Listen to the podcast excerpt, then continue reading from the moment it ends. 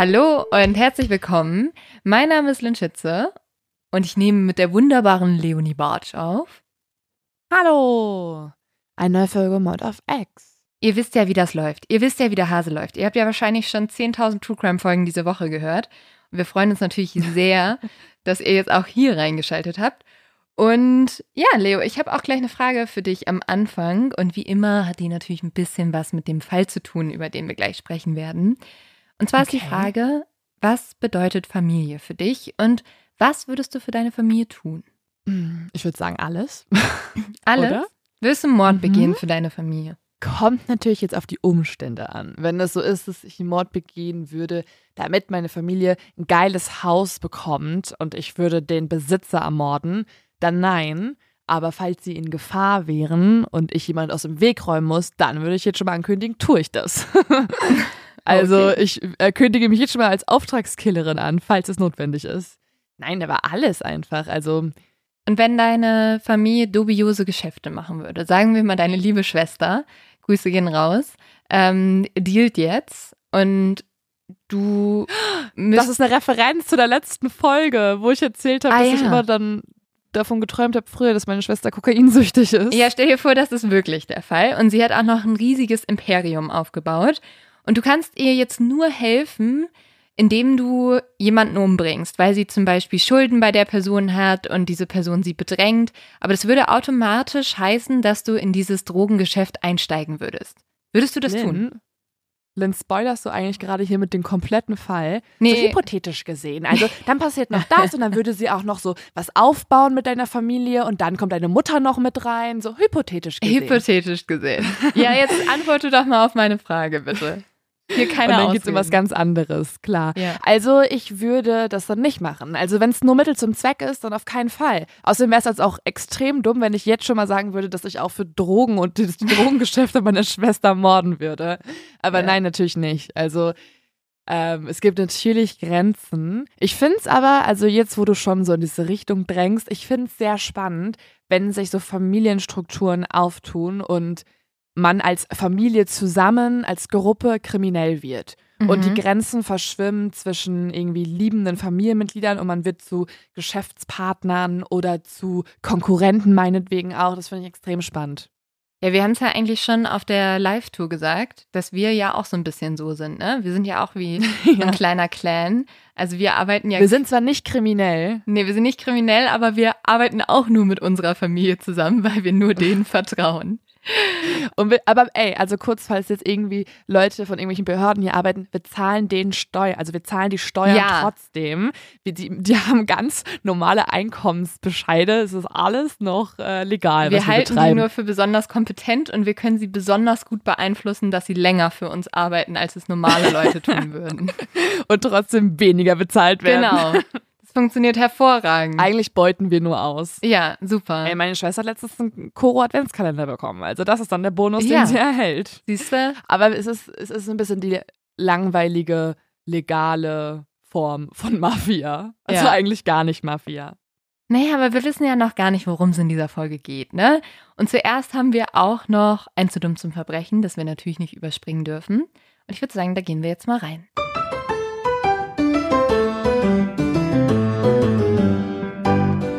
Im April 2005 haben zwei Einbrecher die Polizei gerufen in Kopenhagen, weil man ihnen den Autoschlüssel geklaut hatte. Und die saßen jetzt im Auto und haben auf die Polizei gewartet, aber davor zwei haben die Einbrecher. Ja, die haben vor einen Einbruch begangen und saßen mit ihren Sachen im Auto. Und dann kam die Polizei und meinte so, ja, sie haben irgendwie angerufen, weil man ihnen den Autoschlüssel geklaut hat. Wie können wir ihnen dann helfen? Und diese zwei Männer stiegen nicht aus dem Auto aus. Also die haben sich dann geweigert. Und dann war die Polizei halt so, ja gut, also wenn sie da im Auto sitzen bleiben, dann können wir ihnen jetzt nicht helfen. Und diese Einbrecher waren halt so, ja, aber wir sind zur Fahndung ausgeschrieben, wir können jetzt nicht rauskommen. Also es ist aber so ein bisschen Inception-artig, ja. weil es ist ein Einbruch in einem Einbruch und dann in einem Traum quasi. Also es ist alles so man geht in eine weitere Welt über. Ich weiß nicht, ob du Inception den ja. Film gesehen hast, aber das sind so gerade meine Assoziationen. Das, diese Verbindung hätte ich jetzt nicht gezogen, aber okay. ähm, ist ein Einbruch in einem Einbruch. Ja, ich würde einfach sagen, wenn du selbst schon ein Verbrechen begangen hast, dann musst du damit leben, dass halt, wenn bei dir auch ein Verbrechen begangen wird, dass du halt nicht die Polizei rufst, weil das ist meistens nicht klug. Aber in dem folgenden Fall rede ich auch über Menschen, die sehr viele Verbrechen begangen haben und die auch immer wieder die Polizei rufen. Also vielleicht funktioniert es denn doch. Das ein oder andere Mal zumindest. Also ich muss ja vorab schon mal sagen, um hier ganz transparent zu sein, mhm. dass du mich ähm, während deiner Recherche gefragt hast, ob ich die Serie oder den Film Animal Kingdom geschaut habe. Ne? Ja, du hast eine Hausaufgabe von mir eigentlich bekommen, oder? ja. Naja, ich, ich dachte so, okay, ist vielleicht schon ganz spannend, weil dann kann man ja auch gucken, wie viel ist im Film äh, denn an der Realität orientiert und was ist erfunden. Deswegen mhm. habe ich mir vorher angeschaut. Und Lynn, du hast mir wirklich, also kurz kleine Kritik hier, du hast mir ganz, einen ganz, ganz schlimmen Abend damit beschert. Es tut mir leid. Aber Leo, es ist halt, also wenn ich dir einen Film empfehle, ne, zum Fall, dann kannst du ja nicht davon ausgehen, dass es eine kleine süße Love Story ist. Ja, klar, aber es war so, also ein ganz bedrückender Film. Ähm, ist irgendwie 2010 rausgekommen, australischer Film. Animal Kingdom heißt der, hat auch beim Sundance Film Festival gewonnen und ich hatte hohe Erwartungen.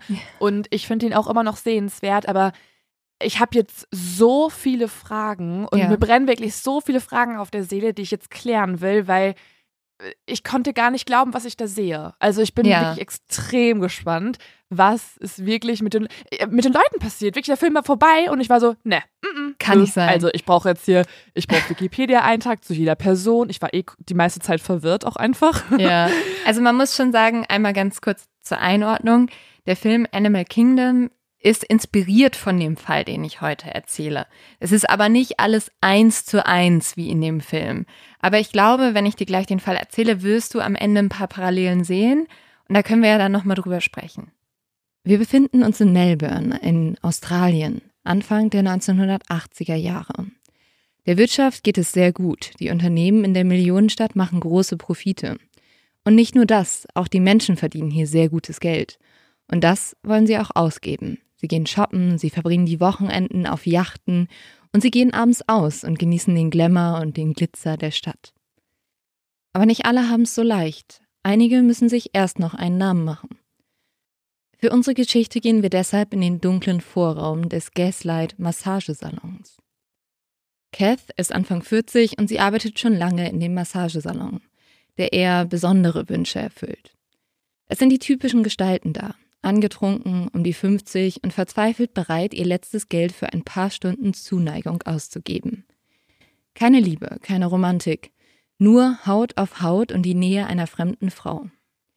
Kath beobachtet, wie die Männer voller freudiger Erwartung in die verschiedenen Räume gehen und dann, enttäuscht und verschwitzt, wenige Minuten später wieder rauskommen. Der Traum vom fremden Abenteuer war schnell wieder vorbei gewesen und nach nur ein paar Minuten der Freude müssen sie zurück in ihr altes Leben kehren. Kath muss sich ein Lachen verkneifen. Schließlich hatte sie den Job auch mal gemacht. Jetzt als Madame muss sie allerdings nur noch selten richtig anpacken. Als sie das erste Mal an dem Massagesalon gearbeitet hatte, dachte sie tatsächlich noch, hier würde sie richtige Massagen geben. Damals hatte sie gut eine Stunde den Rücken eines Mannes durchgeknetet, nur um danach von den anderen Mädchen ausgelacht zu werden. Schnell hatte sie gemerkt, richtig gut bezahlt würde sie nur werden, wenn sie statt dem Massageöl die Peitsche und das Gleitgel auspackte. Dass du irgendwo hingehst, um eigentlich zu massieren und dann erfährst du, ah ja, okay, das ist gar nicht die Art von Massage, die alle von mir erwarten. Stelle ich mir auch ganz, ganz komisch ja. vor. Ja, ja. Dass das vorher auch nicht irgendwie klar wird durch so pinke Neonschrift und so ein paar Rosen an der falschen Stelle und nur männlichen Gästen auch, keine weibliche Kundschaft. Ich habe mittlerweile das Gefühl, dass es dadurch klar wird, dass dann schon draußen am Massagesalon steht, nicht sexuell. Also es müssen ja mittlerweile leider Massagesalons immer betonen, weil ich glaube, sonst kommt es zu sehr unangenehmen Situationen. Mm. Ja, aber bei ihr war es halt auch so, sie hat halt gemerkt, desto mehr sie bereit ist zu gehen, desto besser wird sie auch bezahlt. Und das war natürlich auch sehr verlockend, als sie gehört hat, sie könnte auch viel mehr Geld verdienen. Mittlerweile ist Kath jetzt um die 40 Jahre alt. Sie hat sich ihren Weg nach oben gearbeitet und kann sich jetzt zurücklehnen und die bürokratischen Aufgaben übernehmen. Sie kümmert sich also um den Laden und um die Mädchen und das macht sie auch sehr gut. Schließlich weiß Kath ganz genau, was die Mädchen wollen. Sie nimmt nur einen geringen Anteil vom Lohn jeder Arbeiterin und das ist halt sehr, sehr anders als andere Besitzer von ja, Massagesalons das zu dieser Zeit tun. Außerdem sorgt Kath dafür, dass die Frauen geschützt werden. Wenn ein Freier also handgreiflich wird, ruft Kath ihre Kinder an. Die gehen dann sicher, dass sowas nicht nochmal passiert. Okay, also sie ruft ihre Kinder an, die mittlerweile anscheinend ja auch schon irgendwie erwachsen sind und gewaltbereit oder wie? So kann man sich ja nur vorstellen. Genau, oder? also sie hat mehrere Söhne und die werden auch mal handgreiflich und die unterstützen sozusagen ihre Mutter, dass wenn die irgendwie Stress hat mit Leuten, dann kommen die und sagen, hey, mach das nicht nochmal. Und du kannst dir vorstellen, das sagen die nicht so freundlich. Ja. Im ersten Moment dachte ich, du meinst wirklich Kinder und es kommen so Sechsjährige vorbei und weinen. Ja, nicht ganz. Ja, so süß sind die nicht mehr. Um 1 Uhr nachts ist es dann soweit. Der letzte Freier verlässt den Massagesalon und Cass schließt jetzt die Türen ab. Sie geht die dunkle Straße hinunter vom Massagesalon zu ihrem kleinen Haus in der 35 Stephenson Street. Kath ist sehr müde und sie freut sich auf ihr Bett. Doch dann kommt ihr der Gedanke, noch kurz bei ihrem ältesten Sohn Dennis vorbeizuschauen. Kath ist sich sicher, dass Dennis noch wach ist, weil sie weiß, dass Dennis sich die letzten Tage Unmengen an Speed gespritzt hat und dadurch ging er kaum noch zu Bett. Dennis Haus ist in der Chestnut Street 86 und das liegt direkt an den Bahngleisen. Kath hört jetzt das bekannte Rattern der Züge, als sie die Straße entlang geht. Als sie die Tür mit ihrem Schlüssel aufschließt, kommt ihr sofort Bob Marley Musik entgegen. Weit entfernt sind auch dumpfe Stimmen zu hören. Kath geht jetzt weiter Richtung Küche. Diese ist leer, zumindest auf den ersten Blick. In der Mitte der Küche liegt ein Junge.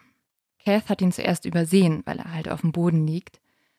Sie erkennt ihn. Er ist ein guter Freund von Dennis, ungefähr 21 Jahre alt. Und er war vor am Abend noch in dem Massagesalon gewesen. Da war er selbstbewusst und laut gewesen. Jetzt ist er ganz still. In dem Kopf des Jungen steckt ein Fleischerball, also ein großes Messer. Das Blut darum ist bereits getrocknet. Der Junge ist halb nackt und hat sich wie ein Kind zusammengekauert. Neben ihm liegt ein brandneuer Jogginganzug. Kath wird jetzt schlecht. Sie rennt ins Bad, tastet nach dem Lichtschalter und stürzt zur Toilette. Erst als sich Cass Magen leert, hört der Raum auf sich zu drehen. Cass schaut sich um. Das ganze Bad ist zerstört. Auf dem Boden liegen Splitter von einer eingeschlagenen Wand. Der Rest der Wände, der Boden und sogar ein Teil der Decke sind voller Blut. Es ist ein scheiß Schlachthof hier, stöhnt sie. Auch krass, dass sie sofort anpackt. Also ich glaube, ich würde erstmal rauslaufen, Polizei rufen und komplett traumatisiert mich von diesem Haus entfernen oder versuchen, diesem Jungen zu helfen, gucken, ob er noch lebt. Aber sie nimmt ihr einfach einen Lappen und, und versucht jetzt erstmal aufzuräumen. Ja, was kannst du dann daraus schlussfolgern? Dass sie den Tatort bereinigen möchte, um wahrscheinlich ihren Sohn irgendwie zu entlasten, oder? Mhm. Aber du sagst es gerade schon richtig. Sie weiß anscheinend, wer dahinter steckt. Und so ist es auch. Sie ist sich ziemlich sicher, dass das niemand anders als ihr eigener Sohn Dennis getan hat. Und es ist auch nicht das erste Mal, dass sie sein Chaos beseitigen muss. Kath verlässt also jetzt den Raum, sie geht an den Wänden vorbei, an welchen Schwerter, Messer und andere Waffen hängen, und kommt wenig später mit einem Wischmopp wieder. Als das Badezimmer wieder einigermaßen sauber ist, geht Kath zurück. Sie folgt jetzt der Blutspur zurück aus dem Badezimmer ins Wohnzimmer. Der Junge liegt immer noch auf dem Boden. Und er lebt noch. Kath kann sich jetzt sehr gut vorstellen, was passiert ist. Das zeigt übrigens auch, dass es nicht das erste Mal ist, dass das passiert. Sie weiß ganz genau, wie Dennis das macht. Dennis mag es mit seinen Freunden, sich besonders viel Zeit zu nehmen, wenn er Leute umbringt. What? Also er macht das öfter. Mhm. Dementsprechend vermutet Kath, dass Dennis nur eine Pause einlegt, um sich einen Drink zu genehmigen und sich erneut Speed in den Arm zu spritzen. Kath geht jetzt zur Lounge. Und tatsächlich, da sitzen Dennis und seine Freunde. Dennis nennt übrigens seine Freunde nur seine Soldaten. Und an seinem Arm hängt noch ein Gürtel. Er hat sich also nicht mal die Mühe gemacht, diesen Gürtel nach seiner Speeddosis abzunehmen. Also den Gürtel schlingt man um den Arm, um die Vene besser zu finden. Und er hat diesen Gürtel einfach dran gelassen, weil er sich anscheinend so oft Speed spritzt.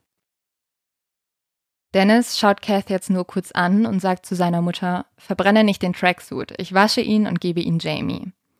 Jamie ist das neunte Kind von Kath und er ist noch nicht mal 20 Jahre alt. Boah, sie hat so viele Kinder. Ja, sie hat extrem viele Kinder. Kath beschließt jetzt, sich aus der Sache erstmal rauszuhalten und ihren Sohn machen zu lassen, was auch immer er tut. Wenig später hört Kath dann auch, wie Dennis und seine Männer den Jungen aufheben und wieder ins Bad tragen. Sie fluchen dabei, weil der Körper so schwer ist. Kath geht jetzt zu einem der Männer, die noch in dieser Lounge geblieben sind, und fragt ihn, was los ist. Und dieser erklärt ihr Folgendes. Der Junge habe Dennis ausspioniert. Genauer gesagt habe er durch das Schlüsselloch geschaut, als Dennis im Schlafzimmer Sex hatte.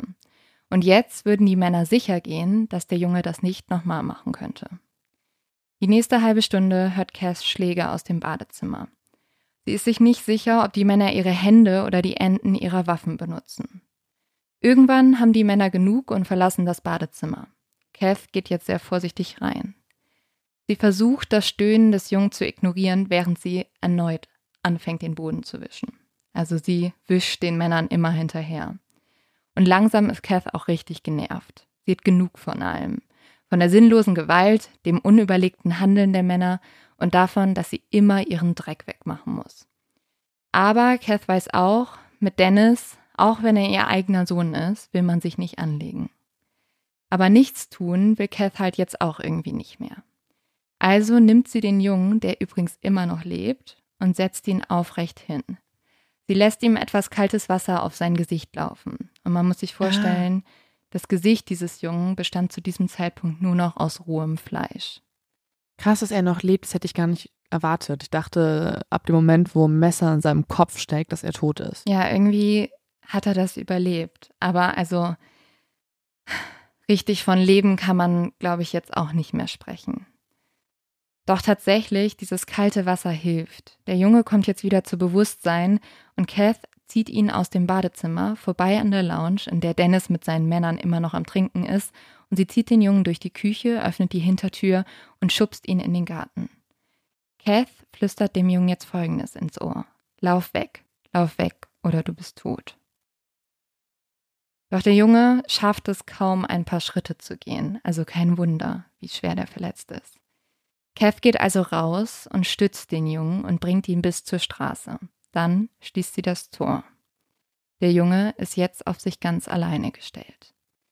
Irgendwie wird der Junge es nach Hause schaffen. Kev wird das nie richtig erfahren. Sie geht jetzt zurück ins Haus und sie spürt einfach nur einen Hauch der Erleichterung. Sie sagt zu sich selbst in diesem Moment, ich konnte einen retten. Dennis wird tatsächlich nie darauf kommen, dass Kev dem Jungen geholfen hat. Ihm fällt sogar kaum auf, dass der Junge weg ist. Der Junge selbst trägt schwere Schäden von dem Vorfall. Kath wird sich später nochmal nach ihm erkundigen und wird erfahren, dass er zwar wieder gelernt hat zu laufen, aber dass er aufgrund von starken Gehirnschäden von nun an geistig nie mehr derselbe war. Kath ist nach diesem Vorfall angeekelt von ihrem eigenen Sohn. Aber sie sagt nichts zu Dennis. Und sie sagt auch nichts zur Polizei. Schließlich sind Kath und Dennis Mutter und Sohn. Zwischenzeitlich sind sie auch eher Bruder und Schwester. Und zu diesem Zeitpunkt sind sie auch Partners in Crime. Kath Pettingill leitet nämlich zusammen mit ihrem Sohn Dennis einen der größten Drogenclans Australiens. Kath ist die sogenannte Matriarchin der Pettingills, also die Chefin, die alle anführt. Kath Drogenclan ist ihre eigene Familie. Das ist das mhm. Besondere hier. Also es ist ein komplettes Familiengeschäft. Und sie als Mutter leitet das alles an. Das heißt, sie hat es eigentlich irgendwie auch zu verantworten, dass jetzt ihr Sohn einfach einen anderen Jungen versucht umzubringen oder zumindest schwere Gewalt hinzufügt. Gleichzeitig wirkt sie aber schon wie eine Frau, die noch ein bisschen mehr moralisches Gewissen hat als zum Beispiel mhm. ihr Sohn Dennis. Ja, bei Kev ist aber auch ein bisschen die Frage, was ist moralisches Gewissen und was ist auch, ich möchte mein Business schützen. Und wahllos Leute umzubringen, ist nicht gut für mein Business. Und das aber ist tatsächlich, sie hat sich doch gedacht, sie konnte einen retten. Ja, so erzählt sie es, genau. Also sie sagt später, dass sie, das weiß ich ja auch nur von ihr, dass sie gesagt hat, ich konnte einen retten. Aber genau, also man kann auch davon ausgehen, dass jemand mit einem relativ normalen Menschenverstand das nicht gut findet, wenn einfach Menschen gefoltert werden und sinnlos. Also sie hat auch in dem Moment wirklich gesagt, das ist ja so wenig, wofür der bestraft wurde. Ja. Also das mhm. ist, da merkst du ja auch, dass es nicht nur darum geht, jetzt jemanden zu bestrafen, sondern dass da jemand Spaß dran hat. Aber sie hat einen Psychopathen großgezogen.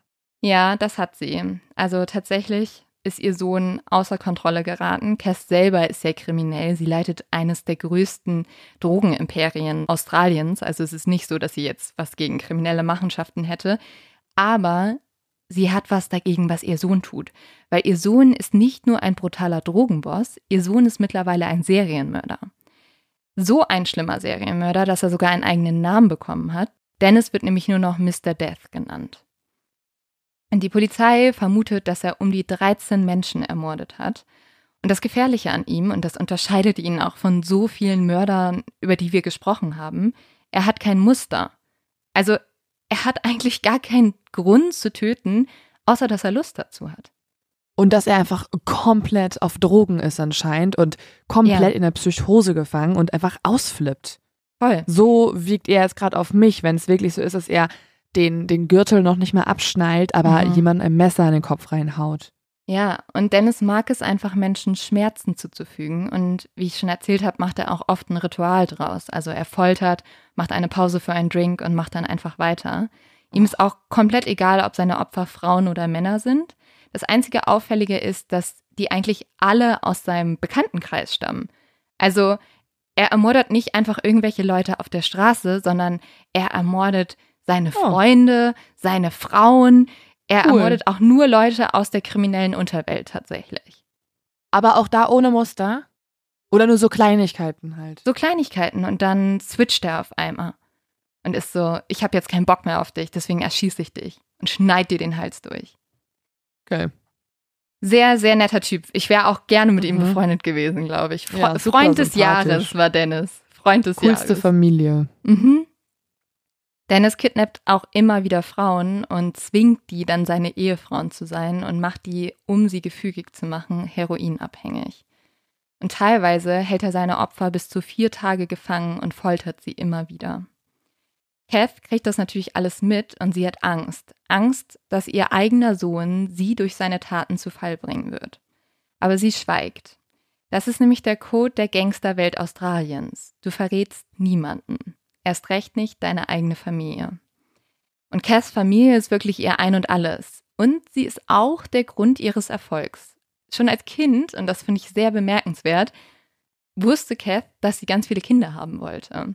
Und sie war sich so sicher, dass sie unbedingt zehn Kinder kriegen wollte, dass sie sich überlegt hat, wie kann ich die kriegen? Ich könnte zu Gott beten, aber es gibt ja jemand, der noch mächtiger ist als Gott, und das ist anscheinend Satan. Also hat die zwölfjährige Kath jeden Tag in den Slums von Melbourne zu Satan gebetet, dass sie zehn Kinder kriegen würde. Und tatsächlich hat sie mhm. zehn Kinder bekommen. Mhm. Krass. Boah, das, also ich würde niemals Liegt, zehn Kinder kriegen ich, wollen. trotzdem nicht daran, dass es Satan gibt und dass es daher kommt, sondern nee. sie hat anscheinend ungeschützten Sex gehabt. Ja, das glaube ich auch. Und ähm, ja, man muss trotzdem sagen, zehn Kinder zu kriegen, ist schon ein Stücken. Also das musst du erstmal packen. Also Wahnsinn, da bist du ja fast ja. immer schwanger. Ja. In deinem Erwachsenenleben. Und nebenbei noch äh, ein riesiges kriminelles Netzwerk aufbauen. Also die Frau hat ganz schön was geleistet. Ja, und vor allem müssen die Kinder auch erstmal älter sein. Also ich denke mir, sie hat sie wahrscheinlich schon mit 14, 15 irgendwie mit in ihr Business reingezogen, aber bis ja. dahin musst du sie ja erstmal noch großziehen. Das heißt, du hast ja. ja die ersten Jahre erstmal einfach nur ganz viele Babys und gar keine Söhne, die irgendwie dir helfen können und Leute bedrohen und, und Drogen ja. dealen. Das also geht Kath ja hat natürlich ihre ersten Kinder schon mit 17 bekommen. Sie hat Dennis schon mit 17 Jahren bekommen. Mhm. Dementsprechend war sie damals schon sehr jung. Und als diese Kinder dann größer wurden, waren sie wirklich Kaths beste Waffe. Also als Matriarchin einer der bösartigsten Verbrecherfamilien Australiens hat Kath halt nicht irgendwelche Fremden losgeschickt, um Gewalttaten zu begehen, sondern sie hat stattdessen ihre eigenen Kinder geschickt. Und tatsächlich sind sieben von den zehn, die sie bekommen hat, auch bei ihr geblieben. Die anderen wurden zur Adoption freigegeben und die sind auch mit ihr in die kriminelle Unterwelt gegangen. Aber man muss sagen, Kaths Einfluss reicht auch weit über ihre Kinder hinaus. Ihre Verbrecherkollegen in Melbourne schätzen nämlich vor allem eins in Kath. Und ich habe es schon ein paar Mal erwähnt, Kath ist unglaublich loyal. Und Kath musste tatsächlich auch ja noch relativ am Anfang, als sie dieses Drogenimperium gerade aufgebaut haben, ihre Loyalität einmal auf die Probe stellen. Und von diesem Zeitpunkt an hat sie auch ein Andenken bekommen, das sie von da an jeden Tag getragen hat.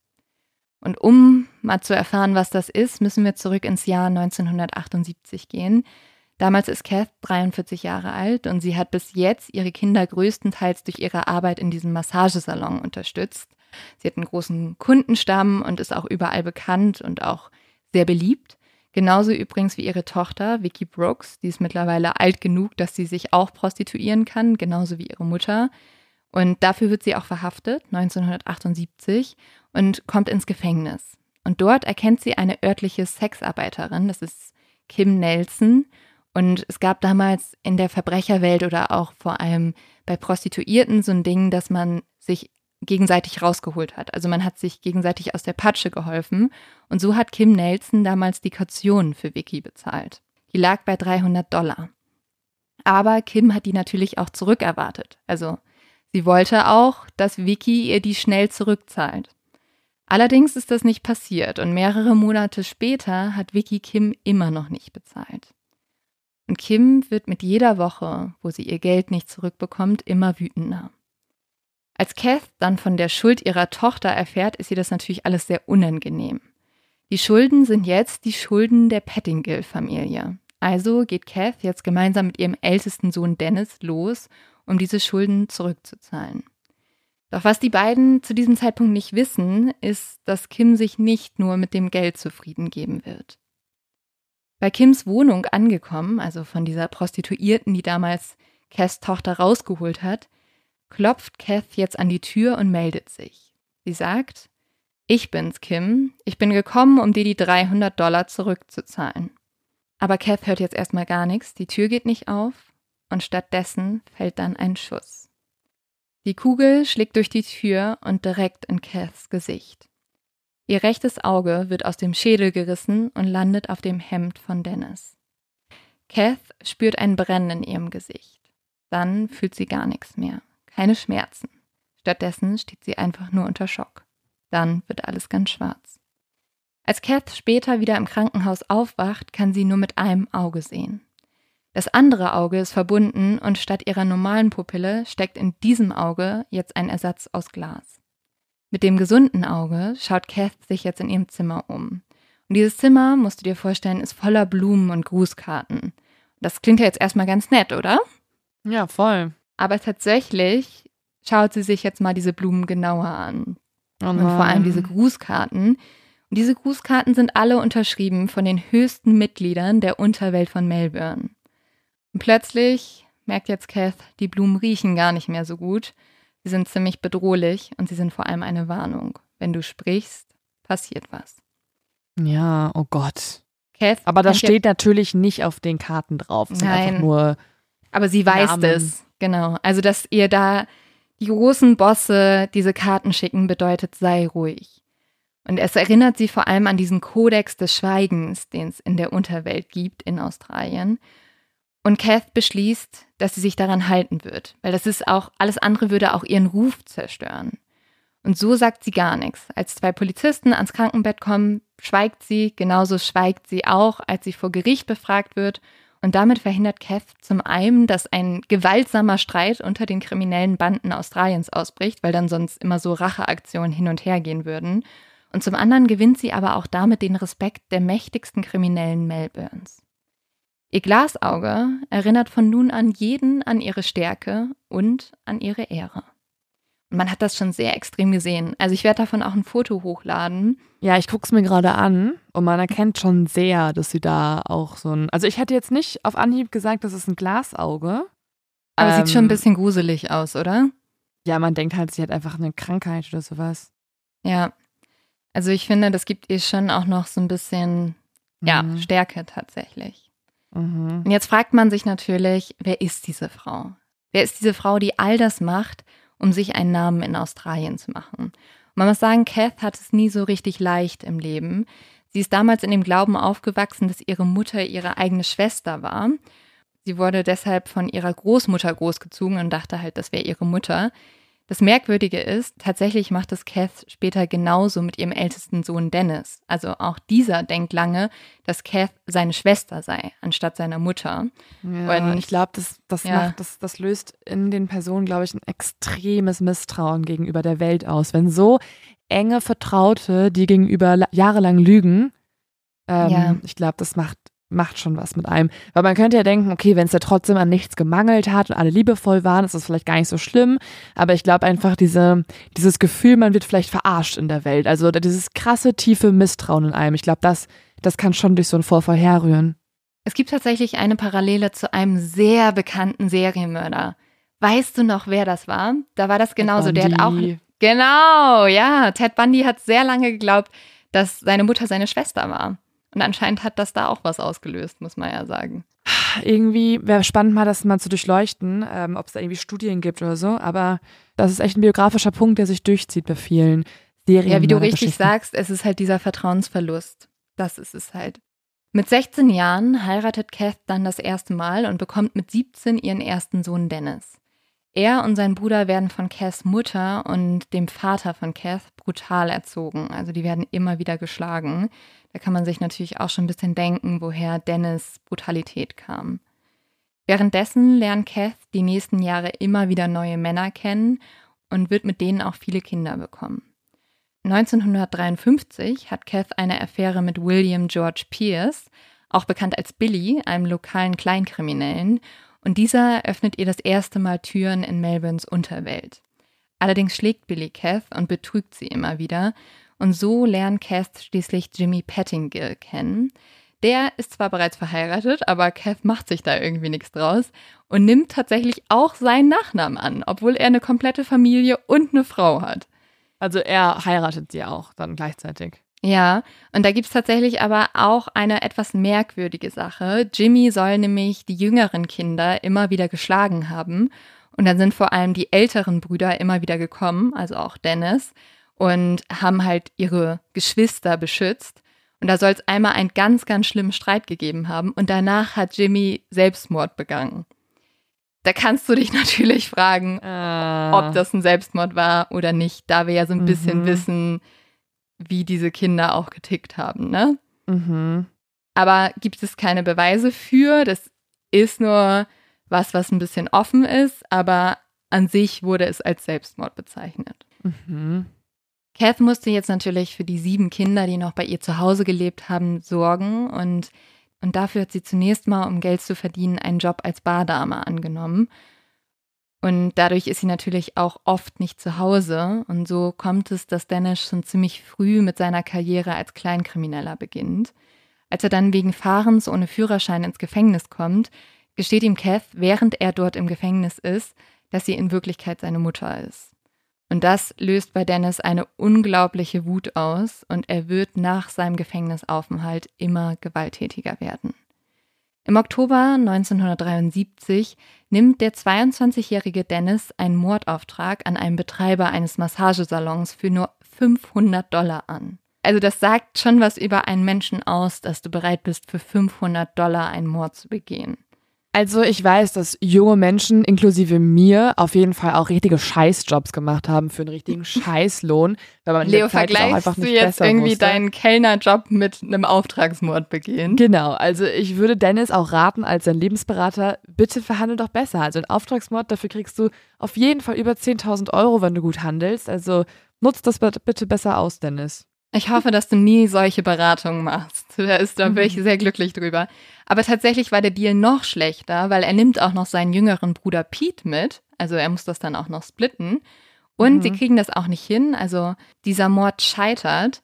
Aber die beiden Brüder begehen trotzdem ein unglaublich schreckliches Verbrechen. Sie vergewaltigen nämlich stattdessen drei Frauen an diesem Abend und kommen dafür Was? auch ins Gefängnis. Obwohl drei? Drei, Was geht ja. Da ab? Ja, diese Frauen waren eigentlich dazu gedacht, diesen Massagebetreiber anzulocken, weil sie den kannten. Und dann ist der nicht gekommen und dann waren die halt so super sauer auf diese Frauen und haben die geschlagen und vergewaltigt. Unglaublich oh schrecklich. Gott. Obwohl Kath über das Verhalten ihrer Söhne natürlich nicht erfreut ist, muss sie sich auch ein bisschen um ihre eigenen Angelegenheiten kümmern.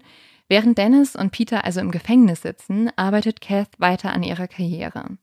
Und sie schafft es tatsächlich, sich schnell von einer Angestellten in dem Massagesalon zu dessen Betreiberin hochzuarbeiten, mit Hilfe eines kleinen Unfalls. Und auch bei diesem Unfall weiß man nicht ganz genau, war es ein Unfall mhm. oder was auch immer. Eines Tages wird nämlich das Auto des Salonbetreibers in die Luft gesprengt und daraufhin beschließt dieser zu fliehen und den Massagesalon hinter sich zu lassen. Und Kath sieht darin ihre Chance und übernimmt jetzt die Leitung des Massagesalons. Doch in den nächsten Jahren landet auch Kath immer wieder im Gefängnis. Im Sommer 1978 werden dann aber die mittlerweile 43-jährige Kath und der 26-jährige Dennis aus ihren jeweiligen Haftstrafen entlassen und gerade noch rechtzeitig, um dann, das habe ich dir schon erzählt, Cass Tochter Vicky dabei zu helfen, die Schuld bei der Prostituierten Kim Nelson zu begleichen. Und da wissen wir ja schon, dass das dann zu Kath Glasauge geführt hat. Diese stärkt jedoch ihren Ruf und so kann sie sich wirklich bis 1980 von dieser Managerin zu einer nennenswerten Person in der Unterwelt entwickeln. Und zu diesem Zeitpunkt betreibt Kath dann auch bereits zwei Massagesalons. Einmal einen, den nennt sie The Black Rose und den anderen nennt sie Vampirellas. Da habe ich mich kurz gefragt, wie ich meinen Massagesalon nennen würde. Hast du kurz ein Brainstorming gemacht ja. und ein paar Namen aufgeschrieben und dann ist dir eingefallen, du willst eigentlich gar keine öffnen. Ja, aber ich habe, also ich fand nämlich Vampirellas ganz lustig und dann war ich so. Finde ich ein bisschen random, also wenn es da irgendwie so um Bloody Mary Cocktails gehen würde. Ja, oder die haben ein bisschen checken. gebissen, die Mädels. ja, weiß. stimmt, stimmt. Ich würde Reitschule oder so nennen, dann. Oder? Reitschule? Ah, ist mhm. das, also dein, dein Traum vom, vom Pferdehof ist also eigentlich ein Traum von dem Pferdehof? Bis jetzt gerade war es keiner, aber wir sind ja jetzt in dieses Brainstorming ah, ja. übergegangen. Aber man muss schon sagen, dass Kath halt in einer Welt, die zu diesem Zeitpunkt eigentlich nur von stinkreichen Männern beherrscht wurde, es halt geschafft hat, sich jetzt mittlerweile echt nach oben zu arbeiten und halt diese zwei, ja, sehr bedeutenden Massagesalons besessen hat. Mit Anfang 40 hat Kath jetzt so viel Geld mit diesen Salons verdient, dass sie sich ein Haus in Richmond leisten kann. Und das ist eine etwas schönere Gegend in Melbourne. Und sie gibt sich eigentlich sehr mit diesem Erfolg zufrieden. Sie ist sehr glücklich. Aber ihr Sohn Dennis ist weniger geduldig. Er will das ganz große Geld machen. Oder halt An morden. Oder morden. Eins von beiden. Geld oder am besten beides. Geld und Mord. Einfluss. Irgendwie Einfluss und Macht. Anfang der 1980er Jahre will Dennis Melbournes Quelle für die damals profitabelste Droge der Straße werden. Und das war Heroin. Kath ist jetzt zuerst sehr skeptisch. Sie weiß, wie süchtig Heroin machen kann und sie will nicht, dass ihre Kinder mit dieser Droge in Verbindung kommen. Spritzt sich zu dem Zeitpunkt Dennis noch nicht Speed in die Adern? Ähm, zumindest nicht so viel, nein. Okay. Und Kath lässt sich jetzt auch überzeugen, und zwar durch das Geld. Und so beginnen die Pettingills, Heroin in der Nachbarschaft zu verkaufen. Dennis kümmert sich um den Nachschub. Anschließend wird das Heroin noch gestreckt bzw. verdünnt, um den Gewinn zu maximieren und angeblich, um die Todesfälle durch Überdosierung zu verhindern. Oder mhm. man könnte auch einfach sagen, um mit weniger Stoff mehr Geld zu verdienen. Außerdem ist es doch so, dass das Gefährlichste eigentlich ist, wenn Drogen halt falsch gestreckt wurden. Ja. Also, dass das viel gefährlicher ist, dass sie genau das machen und sie sorgen nicht dafür, dass weniger äh, Todesfälle bekannt werden, sondern eigentlich im Gegenteil, es führt zu mehr Toten. Ich würde jetzt auch mal unterstellen, dass ähm, viele Drogenkartells jetzt nicht im ersten Sinne darum bedacht sind, dass keine Leute sterben.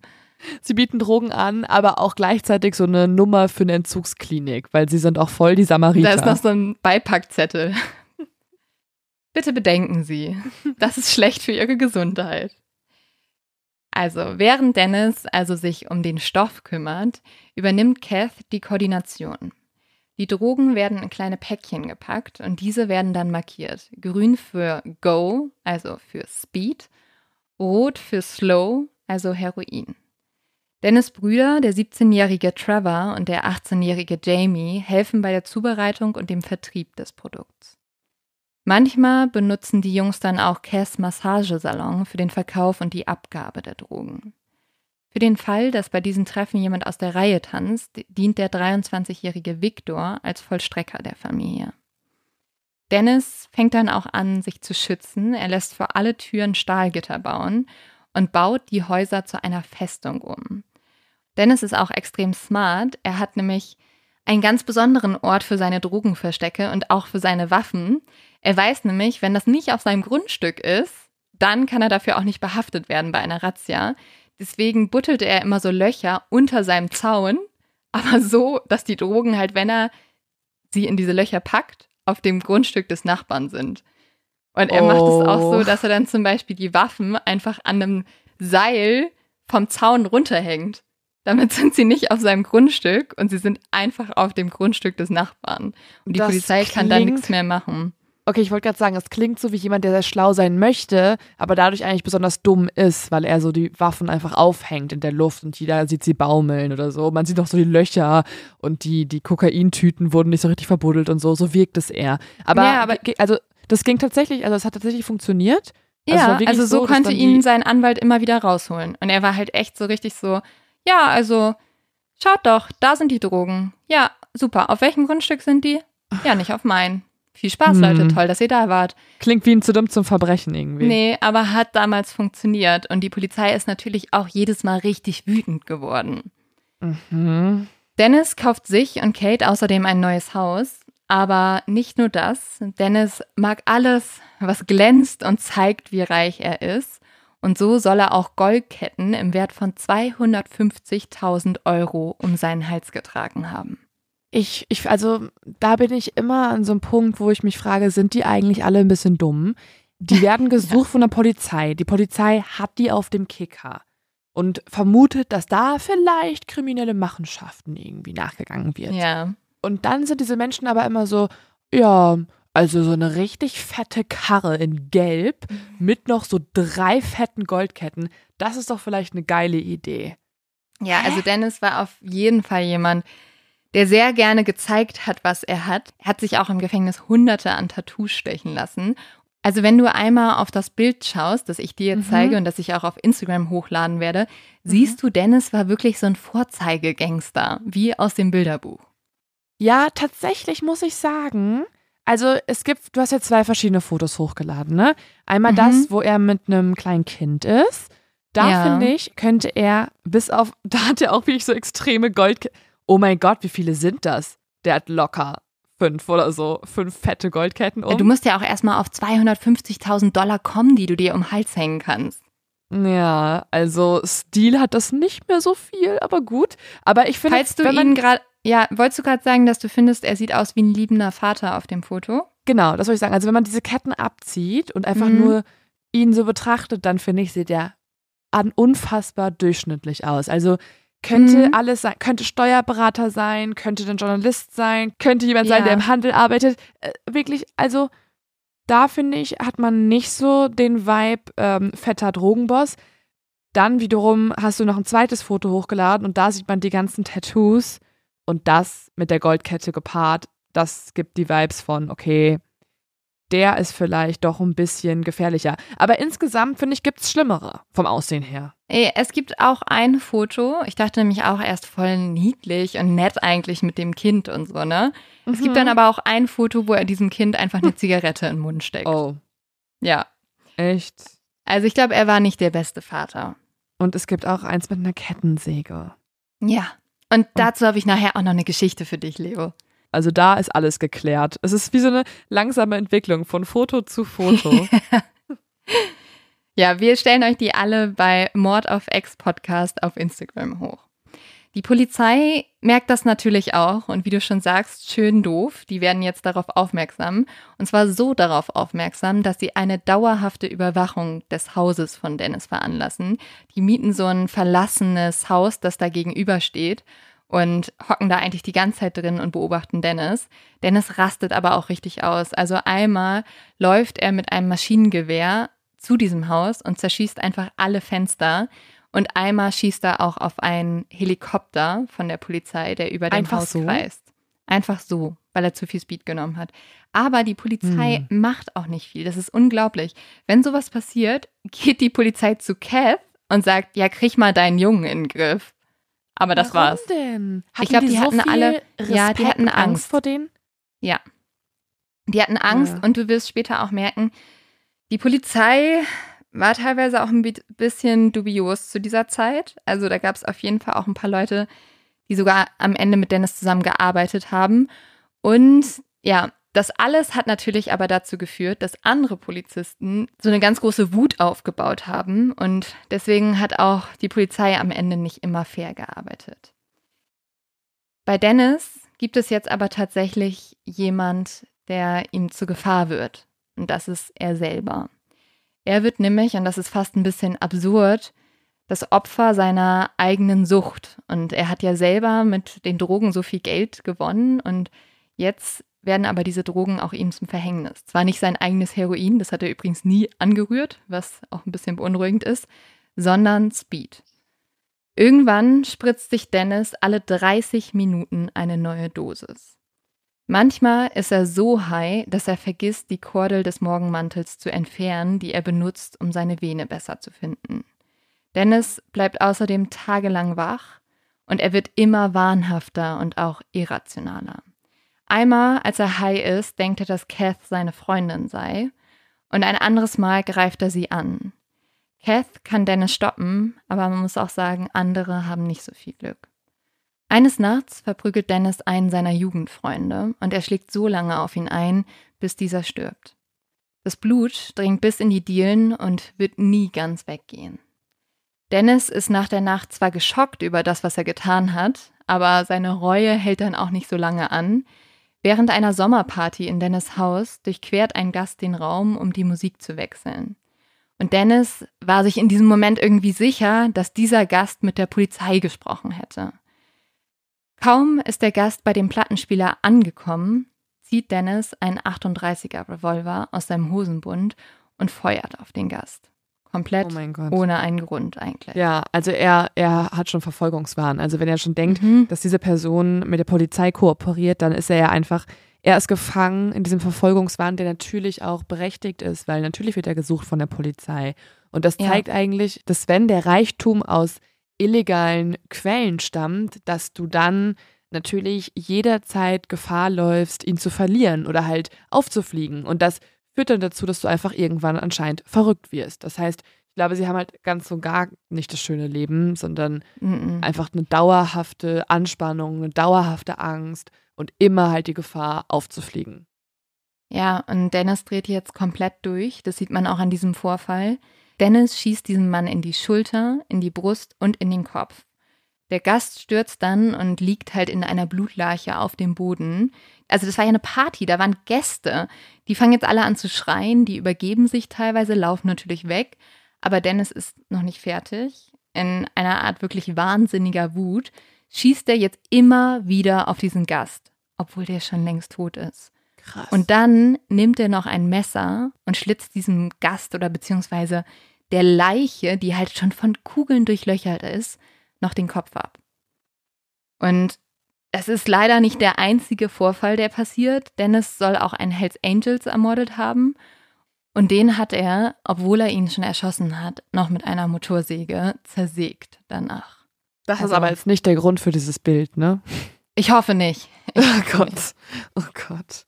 Also Dennis ist wirklich außer Rand und Band und Kath muss halt immer wieder sein Chaos beseitigen. Also sie putzt immer hinter ihm her und sie macht das extrem sauer. Unter anderem sagt sie aber auch, dass es sie extrem sauer macht, weil ihr Staubsauger dadurch kaputt gegangen ist, weil sie irgendwie ja. Gehirnmasse aufsaugen musste und das hat wow. sie genervt. Okay. Oh mein Gott. Weiß ich auch nicht, ob das mein, äh, meine größte Sorge wäre. Also aber auch Dennis so eine sehr egoistische Sorge, ne? Also ja. schon irgendwie auch kacke, dass er so viele Menschen ermordet, weil für mich ist es halt anstrengend. Ja, voll. Sie hat vor allem Angst, dass Dennis Verhalten halt das Imperium gefährdet, weil es sind ja auch immer Zeugen anwesend. Und sie muss danach immer zu den ganzen Zeugen gehen und sagen, wascht eure Kleidung und wehe, ihr sagt was, weil die Gefahr natürlich ist, dass jemand zur Polizei geht und dort auspackt. Dennis hört aber nicht auf seine Mutter. Er macht immer weiter. Er tötet mehr Menschen. Es sind Salonkunden von Kev, es sind Biker oder es sind Prostituierte. Sogar vor seiner eigenen Frau macht er nicht Halt. Er foltert sie, bindet sie an die Waschmaschine und sticht ihr schließlich mit einem Messer in den Hals. Als dann seine Schwägerin Wendy Pierce den leblosen Körper findet, überredet sie Dennis, die Frau an einen örtlichen Bahnhof abzuladen Und sie hofft tatsächlich, dass ein Fremder noch diese Frau findet und sie ins Krankenhaus bringt. Und tatsächlich hat diese Frau Glück und sie wird ins Krankenhaus gebracht. Und obwohl sie die Kehle durchgeschnitten bekommen hat, überlebt sie das Ganze. Trotzdem, trotz all dieser Verbrechen und all der Mordversuche, die dann auch geklappt haben, wird Dennis für keines dieser Verbrechen wirklich bestraft. Die Polizei von Victoria soll diese Morde und ihre Rolle im großen Drogenimperium übersehen haben, weil Dennis bereit war, Bestechungsgelder zu zahlen. Also da merken wir auch schon, die Polizei war auch nicht ganz unkorrupt. Es ist unklar, wann Dennis genau begonnen hat, die Polizei zu bezahlen, aber bald scheint er wirklich so ein Schlupfloch zu haben, durch das er immer wieder entfliehen kann. Er soll auch zwei Nummern gehabt haben, die er einfach anrufen musste, wenn er ins Gefängnis gekommen ist, und dann ist er wieder freigekommen. Dass die Polizei ihm so viel hilft, hat auch noch einen anderen Grund. Er wird zu einem Informanten. Aber die Information, die Dennis der Polizei gibt, ist auch so ein bisschen fragwürdig, weil teilweise schickt Dennis einfach die Polizisten zu den Leichenfundorten von den Menschen, die er ermordet hat. Und dann sagt er aber, das waren seine Rivalen. Also sehr, sehr smart, weil tatsächlich schafft er halt dadurch auch seine Rivalen aus dem Weg zu schaffen. Aber also, wie schlecht, sorry, war die Polizei, dass sie das alles immer glauben?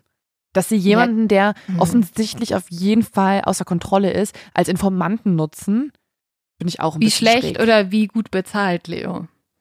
Ja. Das ja. ist, glaube ich, die Frage. Ja. Also Kath hat tatsächlich später auch mal gesagt, dass die Polizisten zu dieser Zeit nichts anderes waren als Gangster mit Polizeimarken. Mhm. Und die haben auch echt so viel durchgehen lassen. Also zum Beispiel einmal haben sie einen Drogenkurier von Dennis gefasst und der hatte den ganzen Magen voller Kondome mit Heroin drin. Und dann haben sie ihm den Magen ausgepumpt, also dieses Heroin rausgeholt und haben das Dennis gegeben und haben Dennis mit dem Heroin gehen lassen. Also da haben auf jeden Fall welche auch auf beiden Seiten gearbeitet. Gerüchte darüber, dass Dennis jetzt aber mit der Polizei arbeitet, machen bald auch die Runde. Und die landen schließlich auch bei Kath. Aber Kath hört nicht auf sie. Sie glaubt fest an Loyalität und sie glaubt, dass ihr Sohn sie niemals verraten würde. Bis zu einem gewissen Zeitpunkt. 1986 durchsucht die örtliche Polizei Kaths Hinterhof. Und dort entdecken sie eine Menge von Dennis Drogen. Dennis hat nämlich genau das gleiche gemacht, wie er früher schon gemacht hat. Er hat mit Absicht die Drogen auf Kaths Grundstück versteckt, damit, wenn die Polizei die findet, er nicht dran ist. Und mhm. so werden Kath und Dennis jüngerer Bruder Trevor wegen Besitzes und Handel von Drogen verhaftet. Jetzt weiß Kath, dass ihr eigener Sohn sogar bereit ist, seine eigene Mutter ans Messer zu liefern, um sich selbst zu schützen. Aber Kath verrät auch ihren Sohn unter diesen Umständen nicht. Am 19. Januar 1987 wird Dennis dann aber seine Sucht endgültig zum Verhängnis. Zu diesem Zeitpunkt sitzt Kath gerade vorm Fernseher und will sich eigentlich ein Cricket-Spiel anschauen, als sie aus Dennis Haus ein Röcheln hört. Kath rennt jetzt nach nebenan, doch die Tür ist abgeschlossen und so ruft sie die Polizei. Das ist das, was ich ein bisschen merkwürdig fand, dass man dann die Polizei ruft, obwohl man eigentlich so Streit mit denen hat. Mhm. Aber die Polizisten kommen und sie finden Dennis auf seinem Bett. Er ist bewusstlos. Die Polizisten vermuten einen Schlaganfall. Im Krankenhaus wird dann festgestellt, dass Dennis tatsächlich einen Schlaganfall hat, sowie eine seltene bakterielle Infektion. Die Ärzte stellen außerdem fest, dass Dennis die Schäden, die der Schlaganfall verursacht hat, wahrscheinlich nicht überleben wird. Und das macht ziemlich schnell die Runde. Und als die Unterwelt dann erfährt, wie es Dennis geht, also dem großen Drogenbaron, werden viele Kriminelle hellhörig. Jetzt müssen sie nicht mehr Dennis Rache fürchten, weil sie wissen, dass er wahrscheinlich bald sterben wird. Und so beginnen jetzt einige der Zeugen von Dennis früheren Morden sich bei der Polizei zu melden. Und damit haben die Beamten und auch die Beamtin mehr als genug Anhaltspunkte, um das erste Mal eine Klage gegen Dennis aufzubauen. Und Dennis wird dann auch im März 1987 wegen Mordes angeklagt. Während Dennis auf seinen Prozess wartet, verschlechtert sich aber sein Zustand. Und obwohl er länger durchhält, als die Ärzte zunächst vermuten, verstirbt der 35-Jährige einen Monat später am 13. April 1987. Die Todesursache ist ein Herzstillstand. An dem Tag besucht Kath ihren Sohn im Krankenhaus.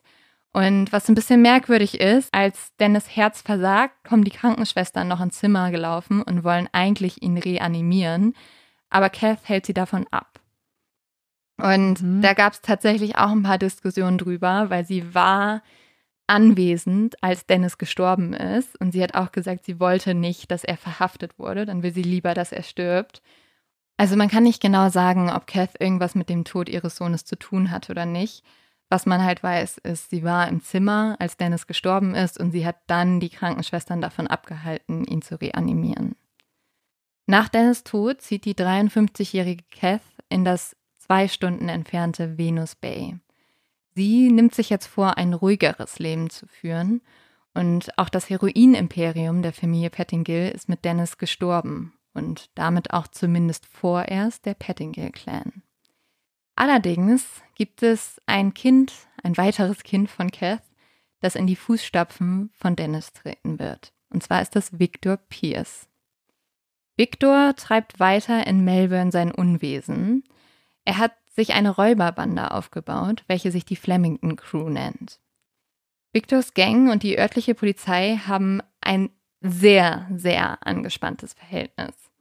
Victor selbst und der Rest der Familie Pettingill glaubt, dass es daran liegt, dass die Polizei sie aus Rache ins Visier genommen hat. Aus Rache, weil sie so sauer sind, dass sie Dennis nie rankriegen konnten. Und jetzt wollen sie irgendeinen anderen der Pettingills rankriegen. Es passiert jetzt noch eine weitere Aktion, die das verstärkt, aber es wird jetzt immer deutlicher. Also die wollen die Pettingills rankriegen. Vor allem nachdem Dennis tot ist. Und so kommt es auch immer wieder zu großen Razzien und nicht nur das. Plötzlich werden wichtige Persönlichkeiten aus der Unterwelt, aus der Region einfach tot aufgefunden. Oder sie verschwinden und niemand sieht sie wieder. Und so beschließt die Melbourner Unterwelt, dass sie eine Regel aufstellen. Beim nächsten Verschwinden eines ihrer Mitglieder werden im Gegenzug zwei Polizisten sterben. Die Flemington Crew wird bei einem Raubüberfall am 11. Juli 1988 zum Hauptverdächtigen. Daraufhin werden sowohl Victor wie auch sein bester Freund genauestens überwacht. Bald kursieren dann Gerüchte, dass die Polizei versuchen könnte, Victor zu töten. Daraufhin tauchen Victor und seine Frau Wendy unter.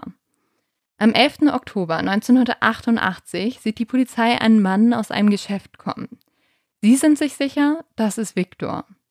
Und tatsächlich flieht der Mann, als er die Beamten sieht. Er springt in sein Auto und fährt los. Doch die Beamten schneiden ihn den Weg ab, sehen anscheinend eine Waffe in der Hand des Mannes und eröffnen das Feuer. In den lokalen Nachrichten wird dann darüber berichtet, dass ein nicht identifizierter Mann im Supermarkt erschossen wurde.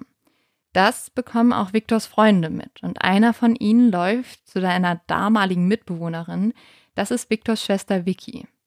Vicky bricht jetzt total zusammen. Doch dann klingelt bei ihr das Telefon. Am anderen Hörer ist Viktor selbst. Ihm und seiner Frau Wendy geht es tatsächlich gut. Polizisten haben sich geirrt und in Wirklichkeit Viktors besten Freund erschossen.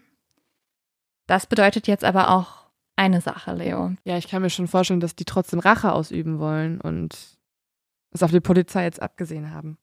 Die haben ja eigentlich eine Regel gehabt. Ihr erschießt einen von uns, wir erschießen zwei von euch. Mhm. Und noch in derselben Nacht versammelt sich die Flemington Crew zu einer Krisensitzung in Vickys Haus. Die Freunde sind wütend und sie wollen Rache.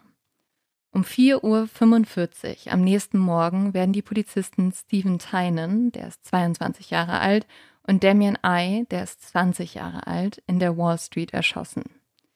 Die beiden jungen Männer waren per Funkspruch zu einem verlassenen Auto gerufen worden, doch als sie ankamen und das Auto inspizierten, wurden sie von mehreren Schüssen hingerichtet.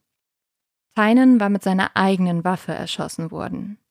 Die beiden jungen Männer waren nicht mal zwei Jahre bei der Polizei gewesen. Es war ein Hinterhalt gewesen, eine eiskalte Falle, und der Fall wird sehr, sehr bekannt werden als die Wall Street Police Shootings. Die Polizei und die Öffentlichkeit sind jetzt total entsetzt. Die Schüsse werden als ein Anschlag auf das ganze Justizsystem gesehen. Und auch die kriminelle Unterwelt ist in Panik.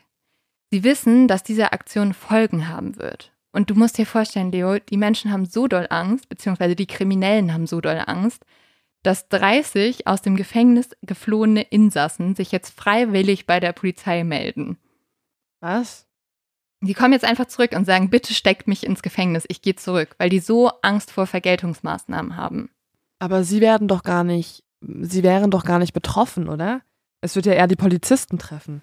Nee, es sind ja Polizisten ermordet worden. Deswegen sind die Vergeltungsmaßnahmen natürlich, also könnte die Polizei jetzt Vergeltungsmaßnahmen machen. Ach so, und jetzt haben, aha, okay, das ist so ein Kreislauf der Gewalt ist. Jetzt haben natürlich wieder die ehemaligen Insassen, aber die sind doch eh auf der Flucht.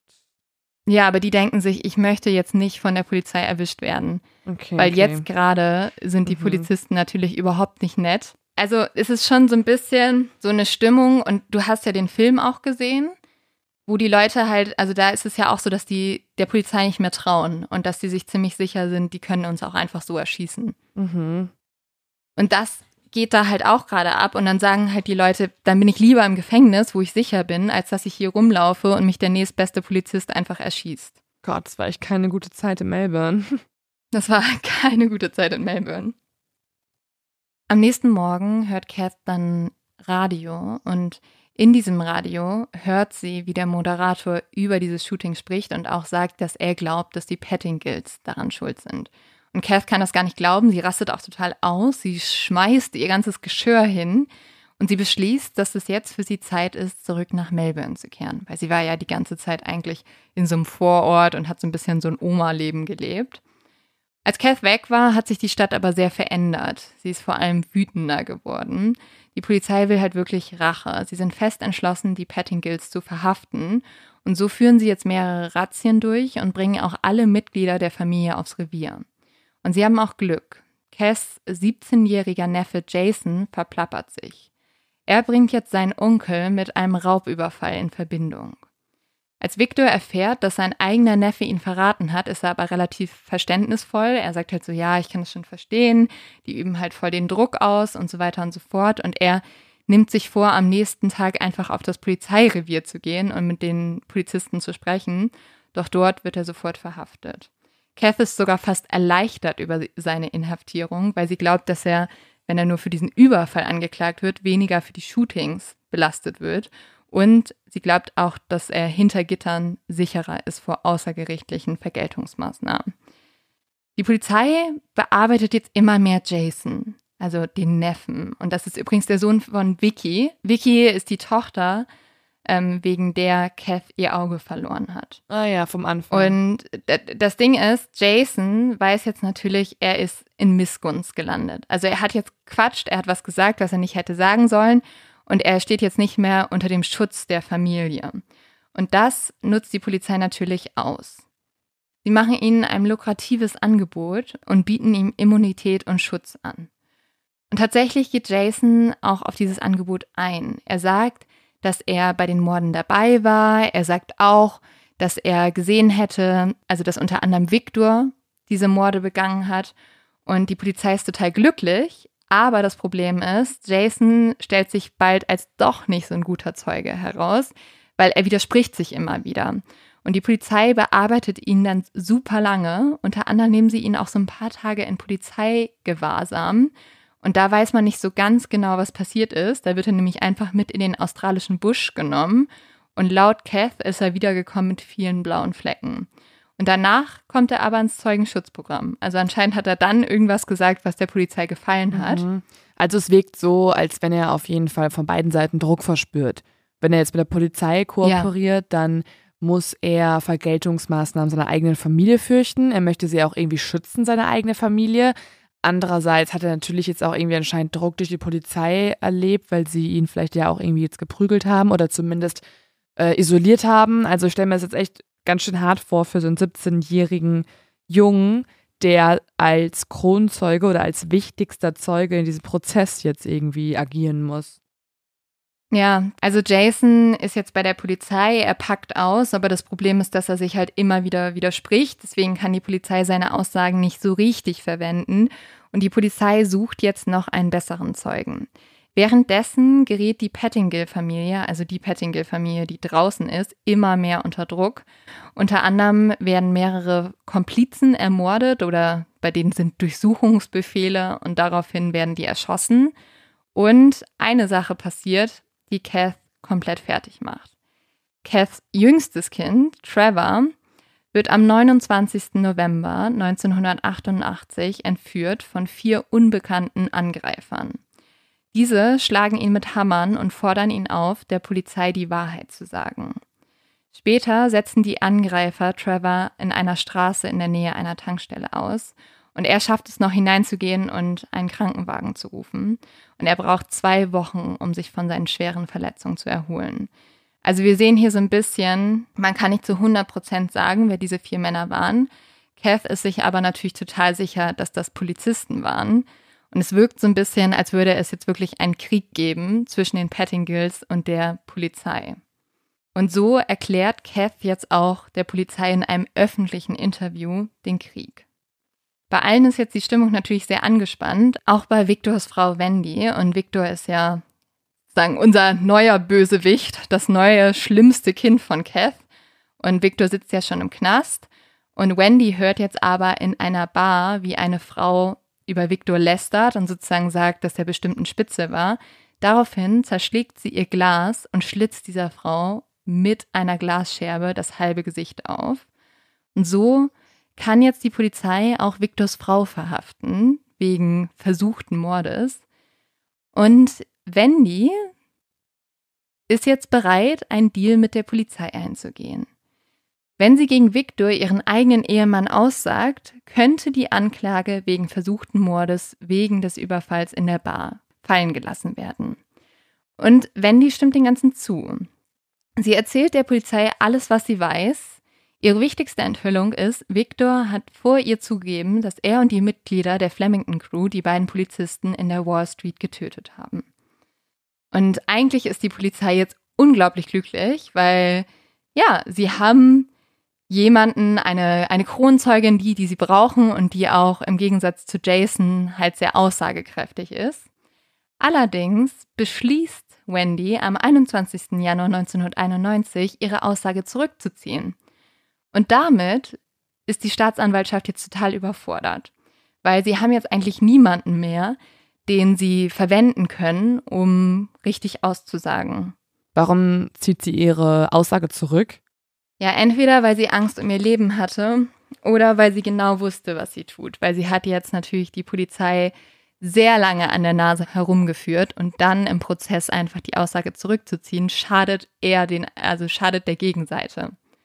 Also, da ist auch die Frage, ob das nicht vielleicht sehr kalkuliert war, was sie getan hat. Also hat man jetzt eigentlich niemanden mehr nach so einer ewig langen Geschichte, so einem ewig langen Hin und Her zwischen Polizei und der Pettingill-Familie, hat man jetzt niemanden mehr, der wirklich mal klipp und klar gegen die Familie aussagt?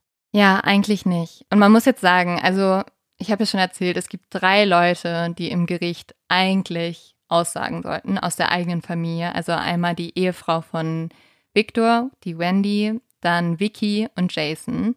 Das Problem ist aber, dass am Ende die einzige glaubwürdige Zeugin Vicky ist, weil ja Wendy, also die Ehefrau von Victor, ihre Aussage zurückgezogen hat. Und so kommt es, dass das Gericht am Ende alle vier Angeklagten freispricht. Weil sie der Nein. Meinung sind, dass es hier eher ein persönlicher Rachefeldzug gegen die Pettingills ist. Mhm. Wir wissen ja, wie das ist. Man darf nicht zweimal für das gleiche Verbrechen angeklagt werden. Und so kommen alle vier Männer frei am 26. März 1991.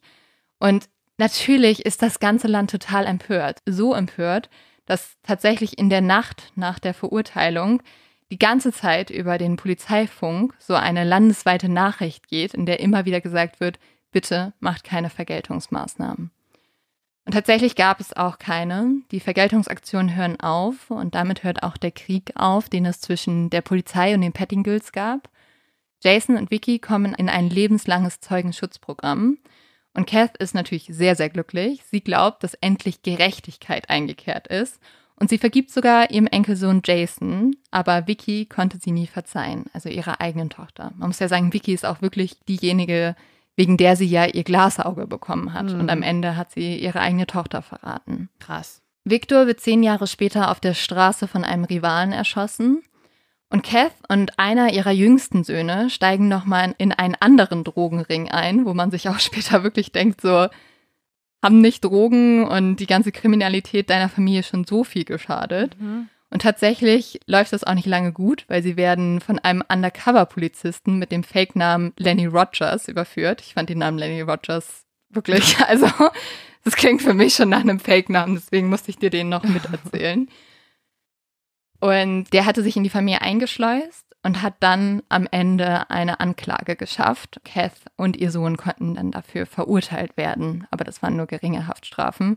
Und tatsächlich hat Kath danach lautstark verkündet, dass sie die Hoden dieses Undercover-Polizisten entweder für 20.000 Dollar zusammenkaufen würde oder 10.000 Dollar einzeln für jeweils einen Hoden. Also, also sie wollte ihn ermorden lassen. Beziehungsweise nur. Ja. Aber, also, ja. Es, sie wurden jetzt einfach alle nie verurteilt. Ja, nur geringe Haftstrafen für Drogenbesitz und ein bisschen Dealen dann ist sie einfach jetzt irgendwie 2005 oder 2010 irgendwie eine mittlerweile wahrscheinlich schon Urgroßoma und ist auf ihrem Anwesen ja. in Australien, hat sich da jetzt einen schönen, schönen Infinity Pool reingebaut und ein paar Goldketten um. Sie hat auch immer noch viel mit der Presse geredet. Hat auch immer gesagt, dass sie gar nicht so schlimm war, wie alle gesagt haben, weil sie hat den Spitznamen Granny Evil bekommen. Und sie sagt immer so, ich wollte nur meine Kinder beschützen. Okay. Und sie soll jetzt aber ich möchte trotzdem die Hoden haben von jemandem, der ja, mir tot ja, genau. geliefert werden soll. Ja, ich hätte dich das jetzt auch noch gefragt, ob du ihr das abkaufst, dass sie so unschuldig hm. war, aber. naja. Also man kann schon sagen, dass sie wirklich eigentlich das Mastermind hinter allem war. Ja, also und ja, ja. also sie hat vielleicht ja. jetzt nicht die die schlimmsten Taten begangen, aber sie hat die Familie im Hintergrund ja zusammengehalten und hat vor allem auch für die Vertuschung der ganzen Taten gesorgt, indem sie das Blut aufgewischt hat und so weiter.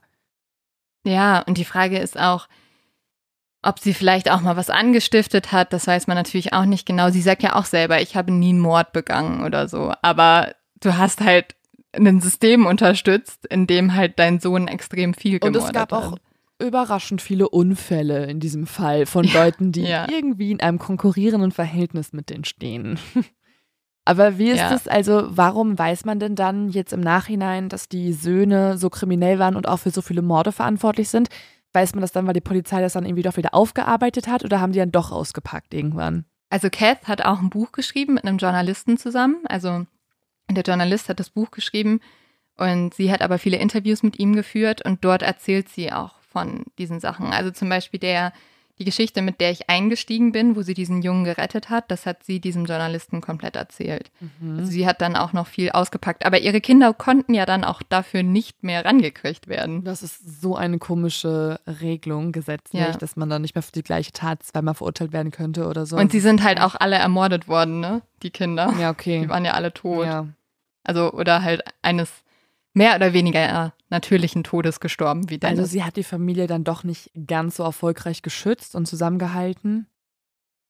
Ich glaube, das schützt, also kriminell zu sein als Familie schützt dich nie. Sie hat so viele von ihren Kindern verloren. Aber auf die Frage, das fand ich auch noch ganz spannend, also sie wurde dann einmal gefragt von einem Journalisten, ob sie in den Himmel kommen würde. Mhm. Und darauf hat Kath dann Folgendes geantwortet. Oh, hell no, I wouldn't know anyone. Also auf gar keinen Fall, ich würde niemanden im Himmel kennen. Das zeigt ja auch, mit welchen Menschen sie sich abgegeben hat. Ne? Ja, und sie hat ja auch schon mit zwölf Jahren zu Satan gebetet. Ja, ja. Also ja. war der Lebensweg eigentlich schon sehr früh entschieden. Also es ist so eine Mischung aus irgendwie traurig, also durch traurige Kindheiten, durch traurige Biografien und Lebensumstände werden Menschen ja auch so geprägt und so gemacht. Also gerade irgendwie jetzt so ein Jason oder irgendwie ihre Kinder auch teilweise. Die tun mir einfach leid, weil sie in solche Strukturen reingeboren werden und dann mhm. bis zu einem gewissen Teil auch einfach nichts dafür können, dass sie so sind, ja. wie sie am Ende dann auch agiert haben. Und dann gibt es aber. Jason hat zum Beispiel auch gesagt, als er von der Polizei verhört wurde, also der Neffe, mhm. ähm, dass diese zwei Polizisten es einfach nicht verdient hatten zu sterben. Also da hat man auch gemerkt, dass der so eine Art von Reue empfunden hat. Vielleicht jetzt nicht Dennis und Viktor, aber ich glaube, andere Kinder wiederum haben wahrscheinlich schon ein anderes Gewissen oder moralisches Verständnis ja. gehabt als jetzt, jetzt Dennis. Dennis war, glaube ich, so der Höhepunkt der kriminellen Gesinnung von den Kindern. Ja. Aber ich finde es spannend. Also ich habe ja den Film gestern geschaut und ähm, mhm. da hat sich ja auch schon so ein Gefühl bei mir eingestellt, dass es einfach auch eine extrem verwirrende Familiengeschichte ist, weil da so ja. viele Machenschaften und Intrigen untereinander, aber auch gegenüber der ja. Außenwelt existiert haben. Das Gefühl hat sich jetzt tatsächlich verstärkt nach der Folge. Also ich muss ganz ehrlich sagen, ich hätte über diesen Fall, also über diese Familie könnte man einen sechsstündigen Podcast machen, mhm. weil es gibt so viele. Also guck mal, wir haben Dennis, den Serienmörder. Dann haben wir noch Victor, der irgendwie da ähm, der eiskalte Kriminelle war, der dann auch noch diesen Mord da begangen hat an diesen jungen Polizisten unglaublich schrecklich. Und es gibt so viele Personen, die alle in so kriminelle Machenschaften verstrickt sind. Mhm. Ja, es ist auch, es ist ja jetzt auch eine unglaublich lange Folge ja, geworden. Es ist komprimiert. Aber, Man merkt, dass ja. da viele Biografien komprimiert in einer Folge drin stecken. Und was ich aber auch sagen muss, also der Film, den ich gestern geschaut habe, also Animal Kingdom, die Fragen, die ich am Anfang hatte, äh, eine davon war ja, wie sehr basiert das auf wahren Begebenheiten. Und das ist tatsächlich sehr, sehr, sehr, sehr nah an der Realität erzählt worden. Mhm. Also da. Hast du, also ist, ist dir aufgefallen, wer wahrscheinlich der Hauptdarsteller, also wovon der also Hauptdarsteller also inspiriert genau, wurde? Genau, der Junge ist Jason, der Neffe. Ja, genau. Oh, ist ja. ja. auch da eh mit einer ähnlichen Lebensgeschichte, nur dass die Mutter an einer Heroinüberdosis gestorben ist und in diesem Fall mhm. hat sie anscheinend noch gelebt. Und äh, Pope, also das Oberhaupt, ist meines Empfinden nach, und ich finde auch das Foto ähnelt dem sehr, dem Schauspieler, ist der Dennis vom Anfang, der so außer Kontrolle geraten ist. Ähm, genau, und, und Ja, oder Victor, ne? Ich war mir da ein bisschen unsicher. Ich glaube, Victor ist der krass Tätowierte gewesen. Ja, also es gibt auf jeden Fall ein paar Parallelen. Was ich so spannend an diesem Fall fand und warum ich ihn machen wollte, sind verschiedene Punkte. Einmal halt wirklich auch diese Rolle von Kath, die da ihre Kinder großzieht, mit denen irgendwie dieses kriminelle Imperium aufbaut und dann auch, also diese Sache, du hast einen Serienmörder als Kind und ähm, ja, musst den irgendwie in Bann halten und ich fand, ich fand ihre Rolle schon unglaublich spannend, muss ich ganz ehrlich Im sagen. Im Film ist sie super creepy. Also sie wird da auch dargestellt und sie hat so ein ganz merkwürdiges Verhältnis zu den Söhnen, was da dargestellt wird. Das ist so auch so ein Ticken sexuell. Also die sitzen manchmal ja. auch auf ihrem Schoß und die küsst sie auch immer so sehr intensiv. Also immer so. Also man muss sagen, dass Kath den Film Animal Kingdom gehasst hat. Ah. Also sie hat gesagt, dass sie, dass es überhaupt nicht an der Wahrheit dran ist. Also glaube ich, ist es an der Wahrheit dran. Aber sie hat äh, gesagt, sie findet das absolut widerlich. Sie würde ja niemals ihre Söhne auf den Mund küssen. Aber warum haben die Aber, das gemacht denn dann? Ja, weil es durchaus ein paar ja, also Kath und Dennis hatten schon ein komisches Verhältnis zueinander. Mhm. Die haben zwischendurch ja auch, dachte er ganz lange, sie wäre seine Schwester. Und mhm. er hat ja auch gedacht, dass ähm, zwischendurch, als er so auf Speed war, dass sie seine Freundin war. Und sie spricht da relativ stolz drüber. Also es gibt sogar so ein Interview, das sie gegeben hat, wo sie gesagt, oh, es gibt so ein Mädchen, äh, das war mal mit Dennis zusammen und das hat er brutal ermordet, aber die sah genauso aus wie ich und das klingt sehr stolz von ihr. Also es ist irgendwie alles ah. absurd. Aber ja, eine komische Geschichte. Ja, auf jeden Fall eine merkwürdige Mutter-Sohn-Beziehung am Start. Also ja. das, das hat man schon im Film gesehen. Die waren immer ein bisschen zu nah, da hat er auf ihrem Schoß gesessen und so. Ich glaube, das hat viel damit zu tun, wie er am Ende dann auch geworden ist.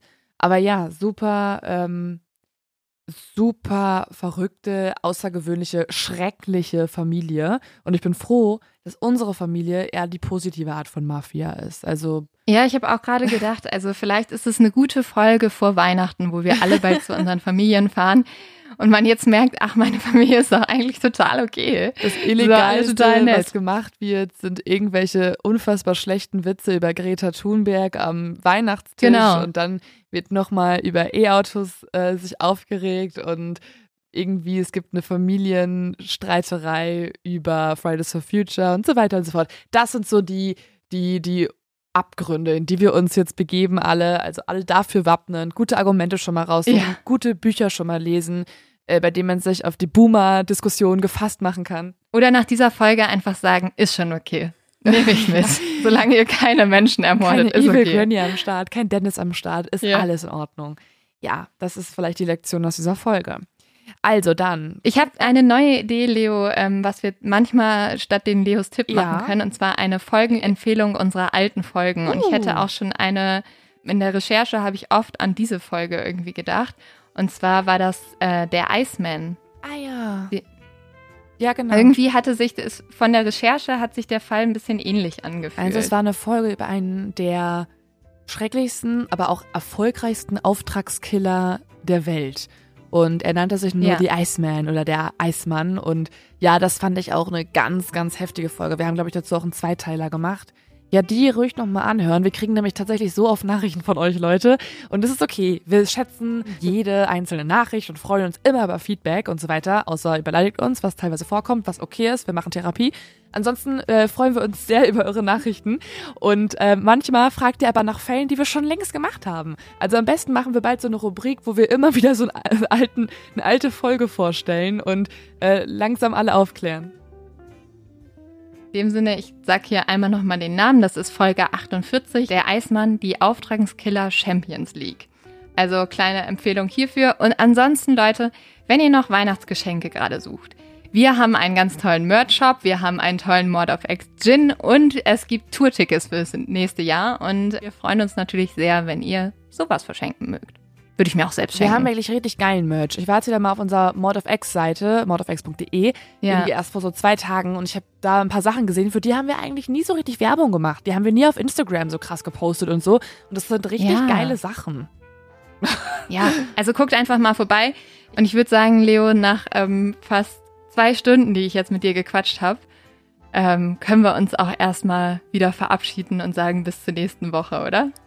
Yes. Ich werde mir jetzt schön Glühwein reinzwitschern und oh, den Nebel auch. begutachten, den, der sich auf, vor dem Fenster auftut. Also bis dann, das klingt sehr liebe gut. Exis. Bis nächste Woche. Bis dann. Ciao, ciao. ciao.